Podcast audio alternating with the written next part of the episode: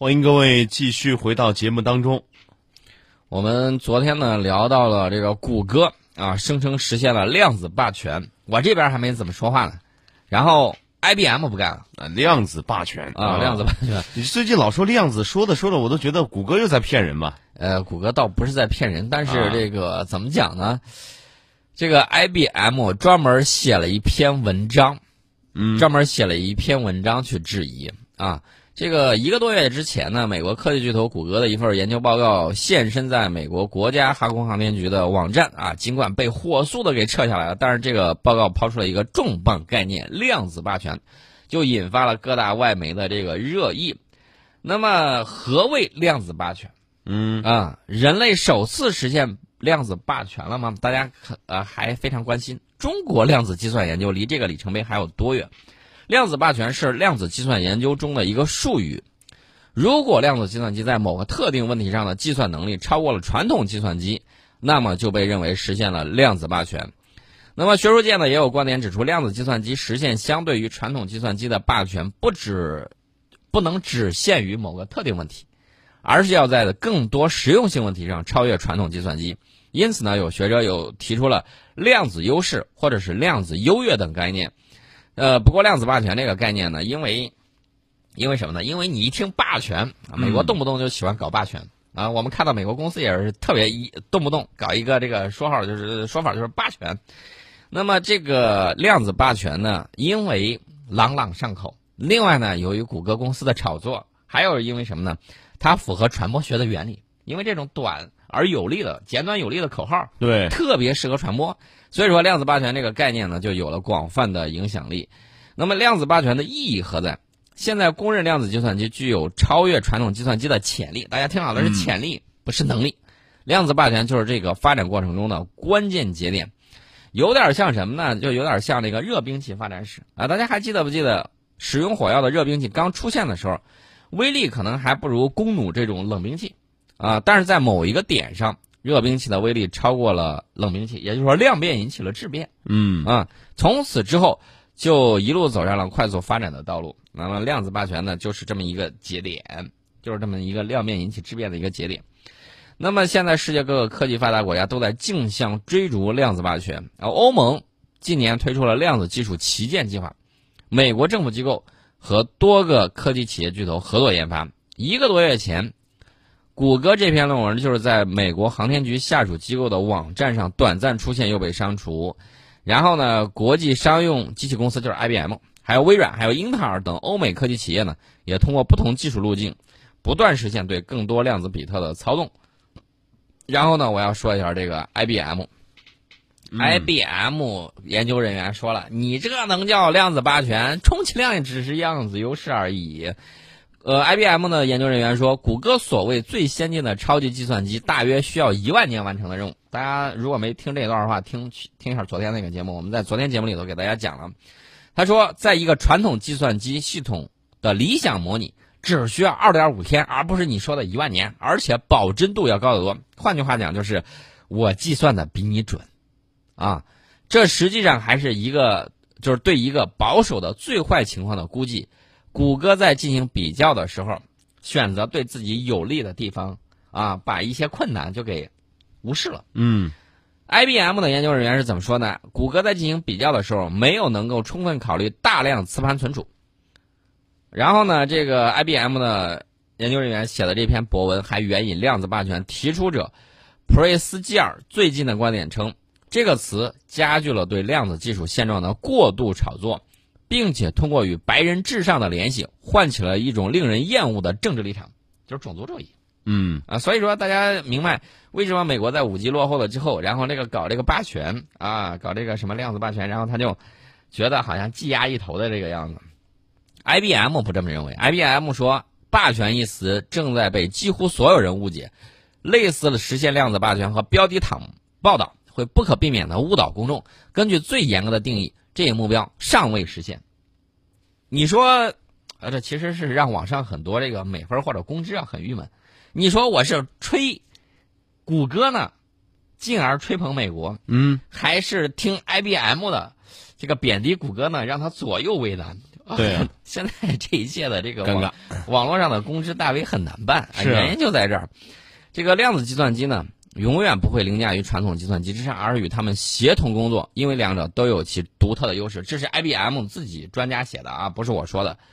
目前呢，IBM 用来反驳谷歌的论文尚未经同行评议。那么，自然网站报道说，如果 IBM 是正确的，它将把谷歌的壮举要加引号的降级为量子优势，即量子的量子计算机的计算速度比传统计算机快得多，但没有超出后者的能力范围。这是我们看到了这个 IBM 公司对它进行的这么一个情况。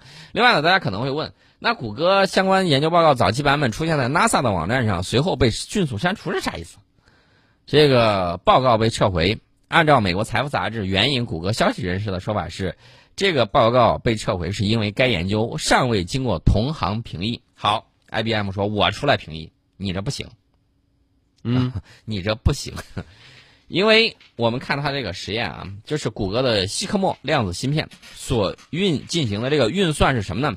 就是要证明一个随机数字生成器符合随机的标准，即使是现存最先进的传统超级计算机顶点。对量子电路的一个实力取样一百万次也要耗时一万年，但希克莫仅用二百秒便完成了运算。然后呢，这个这个怎么说呢？这个 IBM 就告诉他了，你说的这个不对，在一个传统计算机系统上呢，我们理想模拟只需要二点五天，而不是你说的一万年嗯，啊！一万年太久，只争朝夕啊！二点五天，对啊，这是 IBM 给的。那么这个情况，至于他们俩怎么去撕，我们就不管了。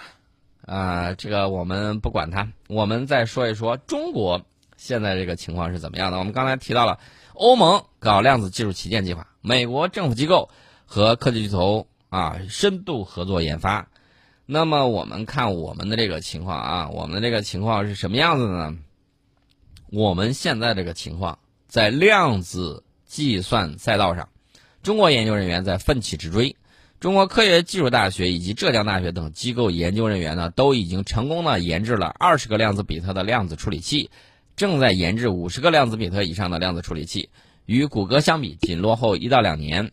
阿里巴巴、腾讯和百度等科技企业呢，也相继布局量子计算。也就是说，一到两年之后，我们中国人也可以实现自己的量子霸权，或者叫量子优势啊。这是相关的这个情况。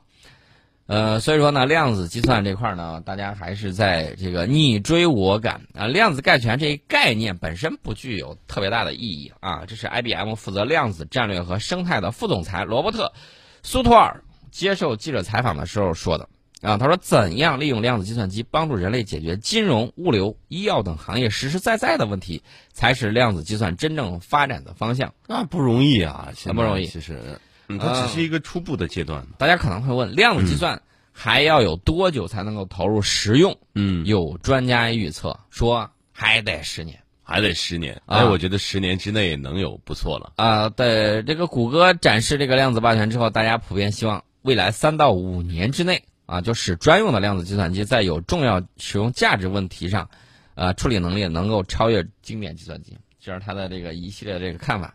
当然了，我们也希望更多的啊这个投入，更多的产出，这是相关的这个情况。嗯，说完这个的时候呢，这个我倒要说一下，这个量子计算机将来会不会装备在，比如说蓝色起源号上，呃，嗯三体》里面的那个，还有这个一系列的这个剑枝，嗯啊，会不会在这里面那个出现啊？量子计算机出现在我们人类探索宇宙方面，比如说啊，大家说你这个说的太科幻了，不现实，说个近一点儿。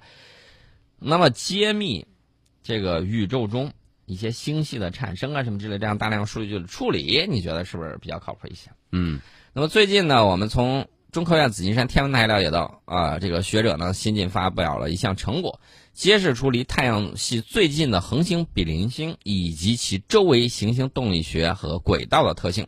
这个研究呢，对人类深入了解行星的宜居性以及行星系统的形成演化具有重要意义。为什么我要提这个事儿呢？为什么我要提到蓝色起源号呢？啊，这个原因也很简单，因为比邻星是一颗红矮星，位于半人马座。大家一听，你说的这是不是会是不会是三体吧？对啊，还真是。啊，还还真有那个地方。它距离地球大概是四点二二光年，也是目前发现离太阳系最近的恒星。与太阳这样的单一恒星不同，比邻星附近还有两颗相邻很近的恒星，它们与比邻星组成了一个三星系统。啊，这也就是《三体》的那个来源。对。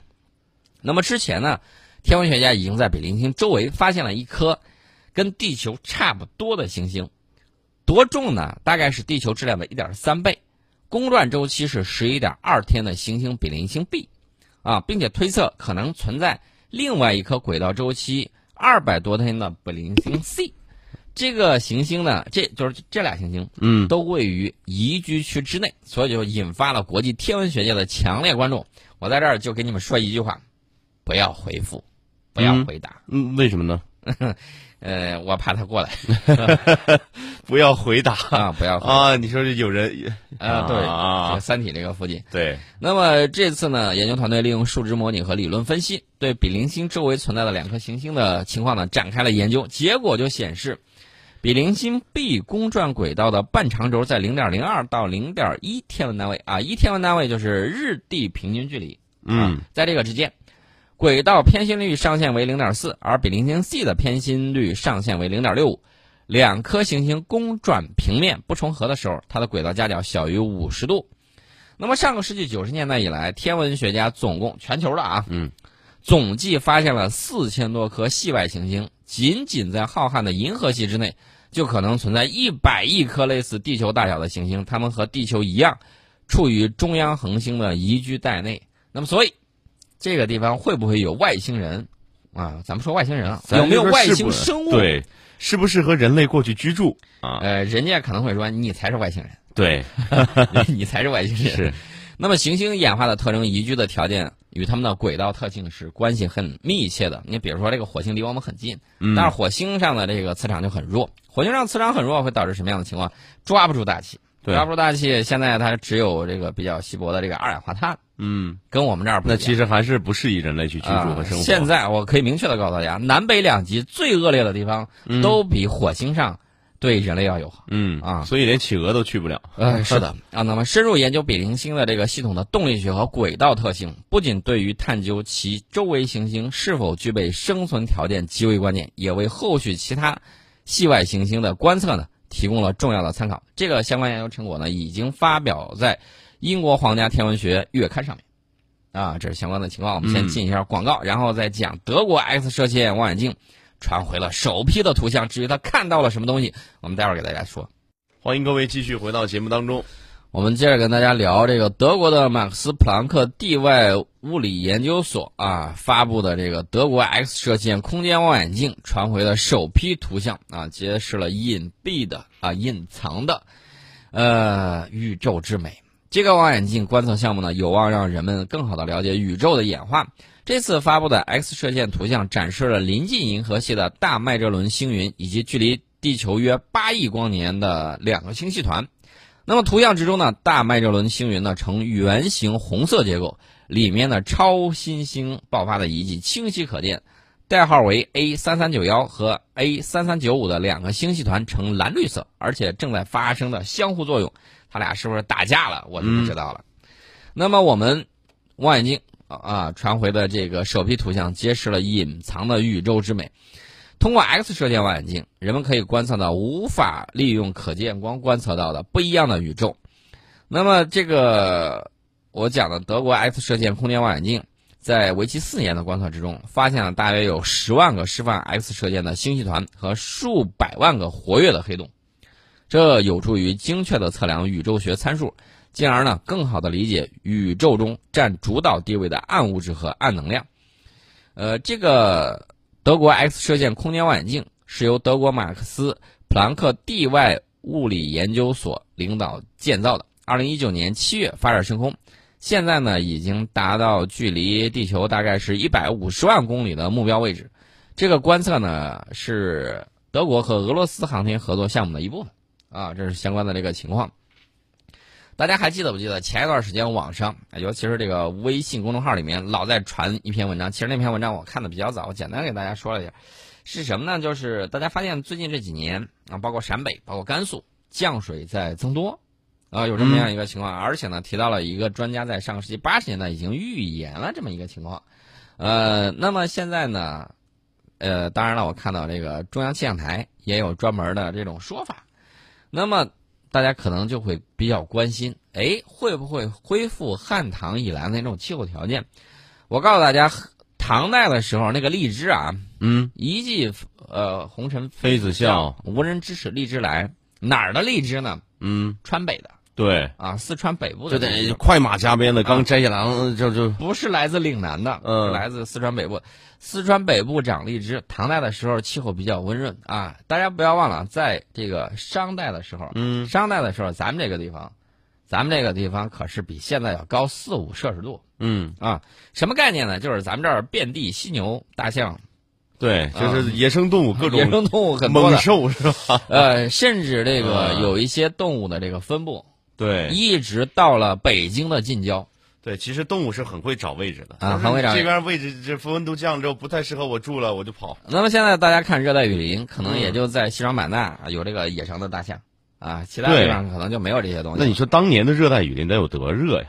呃，当年那肯定温度是比较适适宜的。嗯啊大家再去河南博物馆去看的时候，你看一进门是什么？一个人，左边一个大象，右边一个大象，玉，河南简称豫，嗯玉左边就是个人，我啊，右边就是一只象，一只大象牵，一只大象。嗯啊大家还记得那个黄河象那一课吧？对，啊，这个河南、山西啊，这个地方确确实实是古代文明发源地啊，确确实实很棒。嗯那么大家可能会想，那将来我们的气温会怎么升？大家也在想，北极的那个航道啥时候开？还有人在想，这个西伯利亚地区啊，能不能变成这个耕种的良田？